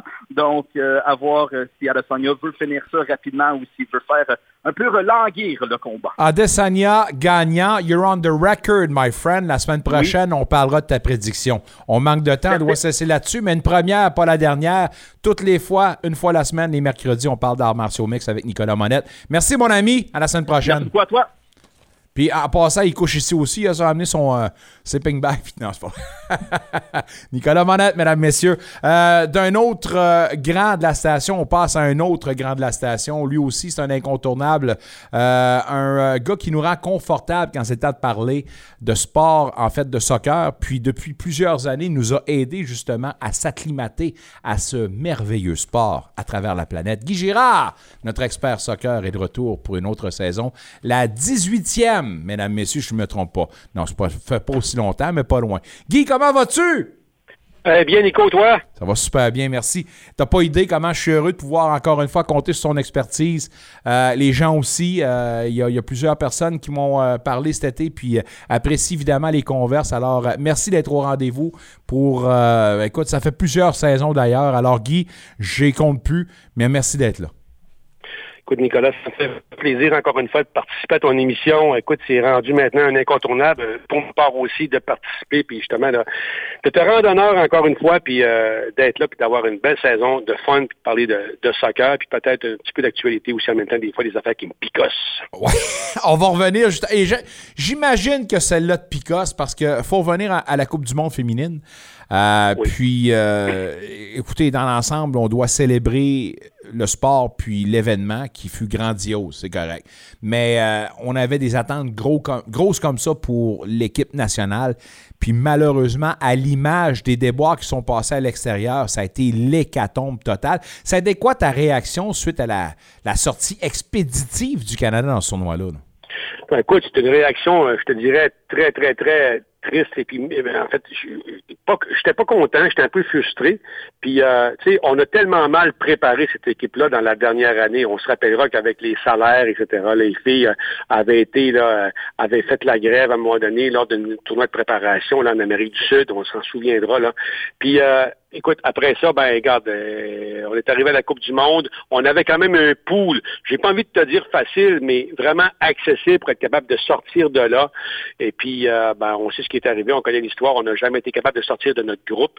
Puis, euh, on va se rappeler vraiment. je te dirais que la, pierre angulaire, la, plaque tournante, là, si tu veux, le fait saillant de, de, de, cette phase de groupe-là, ça a été le pénalité manqué par Christine Sinclair au premier match. On se rappellera que si jamais Christine Sinclair marquait, ben c'était une nulle, puis on avait besoin seulement d'un point pour pouvoir passer là, puis au tour suivant, puis c'est pas ce qui est arrivé. Puis ben on connaît la suite, là, on a été éliminé, puis euh, ça a été la débandade contre l'Australie, on se rappellera du dernier match. Donc, euh, c'est un petit peu ça, malheureusement. Une équipe qui euh, nous avait habitués justement à de gros succès, en fait, à l'ère euh, John Heinman. Et puis après ça, ben, Prisman, l'entraîneur qui a fait, qui a pris la relève à John Heinman. Est-ce que celle-ci aura pris la bonne décision de faire appel à Christine Sinclair, sa vétérane joueuse étoile, là, meilleure, en fait, buteuse de tous les temps au niveau, au niveau justement mondial. donc, elle qui ne on sait qu'elle approche la quarantaine, elle ne suit presque plus non plus. Puis on, a, on lui a fait commencer le match contre les Australiennes, ils ne suivaient pas, puis euh, ça a été le début de la fin. On a on a réprimandé l'entraîneur aussi, puis moi le premier, là, on aurait dû faire appel justement à de jeunes recrues, des jambes fraîches, là, des jeunes qui sont en pleine ascension, mais non, on a voulu euh, y aller encore avec des vétérans, puis ça n'a pas été, euh, ça a pas été en fait l'histoire qu'on aurait voulu écrire cette année. Les tergiversations à l'extérieur, des, des problèmes financiers majeurs, on parle d'une entité parallèle à Soccer Canada qui euh, déclare faillite, bref, qui est sur le point de, la faillite. Euh, et pour ajouter à tout ça, le départ de John Herdman du programme national pour aller coacher le TFC à Toronto dans la MLS. Tout ça, des signes qui nous indiquent que le job est aux vaches. Comment vois-tu le tout se résorber ou se régler pour le soccer au Canada? Ça va être très, très, très difficile, Nicolas. Oui, le départ d'un John est vraiment le, dernier trou dans le cercueil de Soccer Canada. On sait que Soccer Canada est sans le sou depuis maintenant quelques mois. Euh, à preuve, on est en trêve internationale, Nicolas, pour les deux prochaines fins de semaine.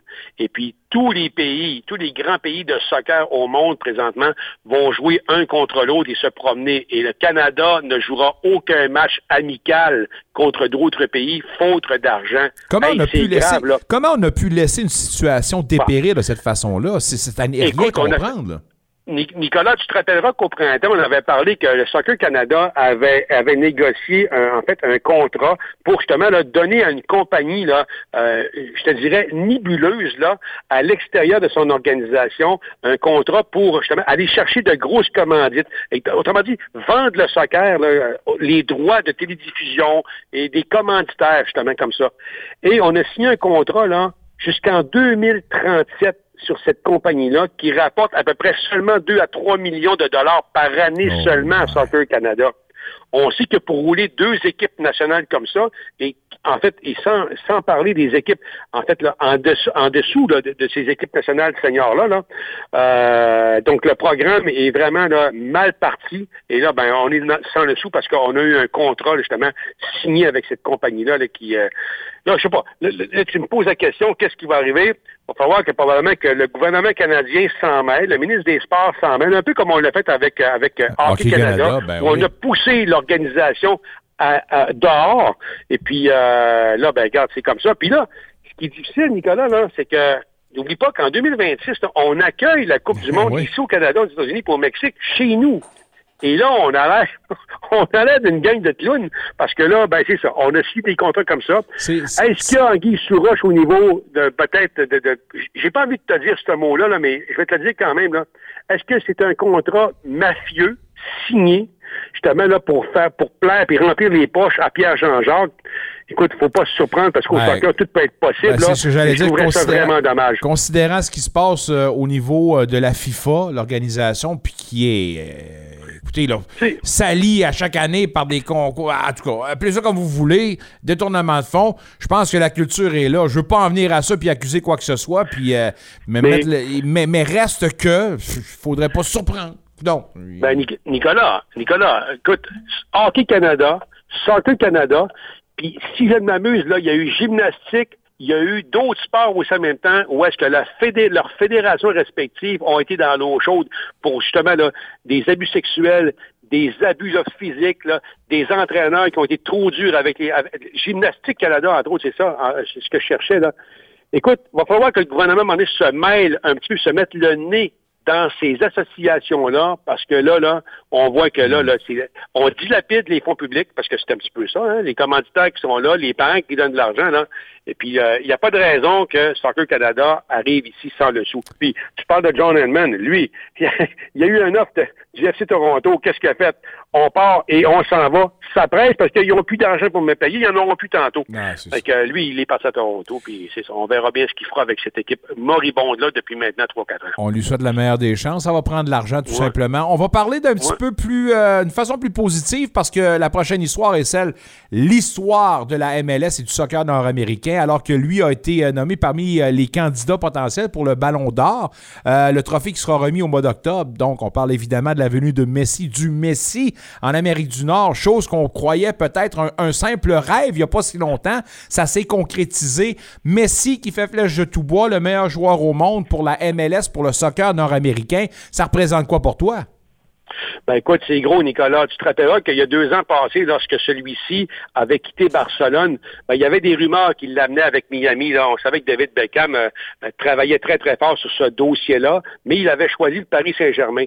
Euh, force est de constater qu'avec sa courte présence avec, avec Paris n'a pas été justement ce qu'on ce qu'on voulait. On se rappellera que Paris a été éliminé en huitième de finale de la Coupe des, de la Ligue des Champions. Ceci étant, ben, c'est la grosse surprise de Lionel Messi qui s'aligne avec, avec l'Inter de Miami, équipe de dernière position. Puis euh, ça n'a pas pris de temps qu'à la Coupe de la Ligue, là, euh, Miami euh, a fait flèche de tout bois et a remporté cette, cette coupe-là grâce à Lionel Messi.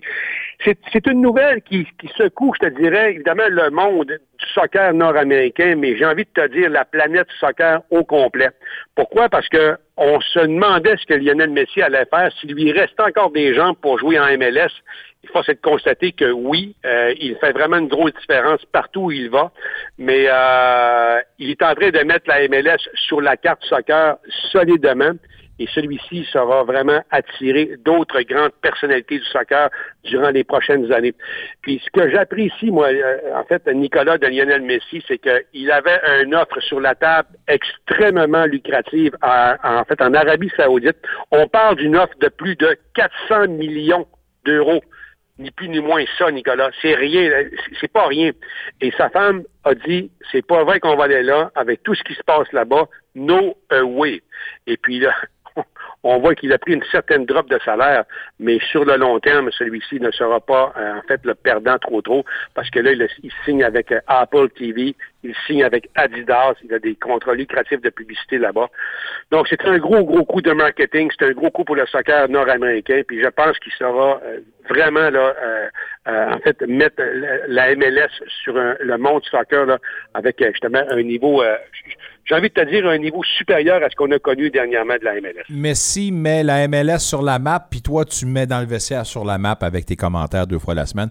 Euh, on doit cesser là-dessus, ça complète très bien, mais on va certainement avoir d'autres occasions de se parler des déboires de Soccer Canada, mais également de la venue du Messi. On va attendre l'année prochaine pour euh, voir un match de Messi à Montréal, hein, c'est ça? Parce que oui, tout à ils ont joué le 27 mai dernier, hein, c'est ça. Oui, oui, non, c'est ça. Puis là, ben, on se demande est-ce que c'est Saputo, ou est-ce que ce sera le Stade olympique, ou ce sera oh. peut-être euh, Ernest Gabouri, ou mon bleu à Hall. On verra. hey Guy, merci beaucoup. On se dit à lundi prochain. Passe une bonne. Mon. Guy Girard, mesdames, messieurs, une fois la semaine. Euh, on vous avait demandé de commenter sur euh, la page Facebook dans le vestiaire la question qu'on vous posait avec la venue de la PWHL à Ottawa. Est-ce que ça vous excite? Ça vous excite comment? témoignage d'un père euh, d'une athlète, euh, d'une hockeyeuse, Puis c'est Phil Ryan, on salue d'ailleurs, puis euh, on salue d'avoir commenté, puis on le remercie, puis on vous invite à commenter, mesdames, messieurs. Je vous le lis. Ma fille aime et joue au hockey depuis l'âge de 4 ans. Selon moi, ça a été, euh, c'est et ce sera toujours un élément important de son développement social, euh, sa santé physique et mentale. J'ai autant d'intérêt pour la rivalité Canada-États-Unis au hockey féminin que les séries de la Coupe Stanley ou le championnat du monde junior dans le temps de Noël. D'après moi, c'est un enjeu important parce que je tiens à ce qu'on gagne. Canada plus hockey égale on gagne. Ne peux pas dire que ça m'excite maintenant, mais c'est très important que ce soit excitant car il faut que ça fonctionne pour continuer le développement du hockey féminin et que ça influence des filles comme la mienne à se dépasser, à s'améliorer, à grandir dans tous les sens du mot. Hâte de voir qu'est-ce que ce sera. Je préfère qu'elle joue dans des arénas plus petites et presque pleines, avec beaucoup d'atmosphère, que des grosses arénas vides. Euh, bon courage à ces pionnières qui honorent le passé du hockey féminin, qui continueront d'influencer positivement la vie des filles et des femmes canadiennes. Très beau témoignage. Puis je pense que sérieusement, Phil peut se faire le porte-parole de plusieurs personnes pour des parents d'athlètes féminine, on n'avait pas d'autres options que, évidemment, le programme national et tout ça. C'était bien cute, tout ça. Mais avant de penser à l'international, ou plutôt à, ces tournois-là, pour moi, il y avait un clivage, il y avait un manque. C'était le, le développement d'une ligue professionnelle mm-hmm. où toutes les meilleures joueuses au monde pourraient se retrouver. Là, maintenant, avec cette initiative-là, j'imagine, j'ose croire qu'on va ratisser l'âge pour aller chercher justement les meilleurs outre-mer pour qu'on puisse développer. Parce que pour moi, c'est de, cette façon-là, avec une ligue professionnelle nord-américaine, on va pouvoir justement se, se, charger de développer ces talents internationaux-là parce que, au moment où on se parle, je ne crois pas que la volonté soit la même au Canada pour développer le hockey féminin que je ne sais pas, je dis ça comme ça, un pays comme ça, que ce soit la Suède, la Norvège ou whatever. Si on est capable d'aller chercher ces meilleurs là-bas qui s'amènent ici, qui ont du succès un peu comme n'importe où ailleurs, une joueuse qui aura du succès va rapporter ce succès-là dans son pays. Les petites filles vont s'en inspirer, vont devenir les fans, et ces superstars-là pourront permettre justement l'émancipation du hockey féminin. Bref, c'est la logique même. Ça fait du sens des fois de m'écouter. Ben mais moi, je me dis que ça n'a pas de bon sens, mais écoute, je m'impressionne de même. Euh, ce fait un plaisir. C'est tout à part... Il est quelle heure, là? Ben écoute, il est 6h56. Ah, 6h56, ben regarde, on va faire le tour. Ah ouais, comme ça. Là, Michael Schumacher, sans espoir, TVA Sport, qui nous rapporte les euh, propos euh, d'un de ses amis, Roger Benoît, au journal Bleak. C'est dommage, mais pour la superstar du F1, ça semble pas ben, on ne semble pas dire qu'il y aura une lumière au bout du tunnel. Alors, euh, c'est pas nécessairement réjouissant pour euh, les fans euh, du monsieur. PWHL Toronto, Sarah Nurse, Blair Turnbull et Renata Fast sont les trois joueuses qui ont été acquises dans cette période d'agent libre. On vous rappelle également que les Blue Jays Sainte-Lynn contre les Aces d'Oakland, diantre de Batatlan. Pourquoi ont-ils perdu? On ne pouvait pas perdre ce match-là. On l'a perdu, mais coudons. On se tourne vers Kansas City maintenant. Oui, il faut regarder en avant faut regarder en avant. faut pas oublier également contre les Rangers, une grosse série qu'on ne peut pas perdre. On va les séparer. On l'espère. Canada contre Slovénie. Grosse victoire en basketball maxi, euh, euh, mexicain. Masculin à la Coupe du Monde, mesdames, messieurs. 100 contre 89 pour la Slovénie. Maintenant, on va se lever bonheur. 4h30 à peu près pour voir le match de la demi-finale. Première fois de l'histoire pour le Canada en demi-finale. Rien de moins. On va affronter la Serbie. Alors, go Canada, go. Ça complète l'émission, mesdames, messieurs. J'espère que tout ça vous a plu. On se donne rendez-vous dès demain, 17h30. Et on va compléter la semaine qui a passé très très vite, seulement trois émissions. Mais on se reparlera lundi pour une complète. J'ai hâte à vendredi, je m'en vais jouer au golf. Juste comme ça. Ah, à part de ça, oui, Pinto, les sénateurs, c'est euh, Post Media qui en parle euh, très loin d'une entente en ce moment. Euh, réglons ça plutôt que tard. L'Atlético Ottawa qui va présenter une soirée appréciation aux Forces armées canadiennes le mercredi 13 septembre prochain. Ça va se passer à 17h30. On va les encourager. Entre-temps, ben, l'Atletico contre Vancouver FC ce samedi à Vancouver. On a parlé à plein de beaux monde, disponible en balado-diffusion sur Spotify. Merci Alain Sangartier, JP euh, Fogg de la Brigade, Cindy Caron, Philippe Aumont, Nicolas Monette, Guy Girard, mon nom Nicolas Saint-Pierre. Merci. Bonne soirée. À demain.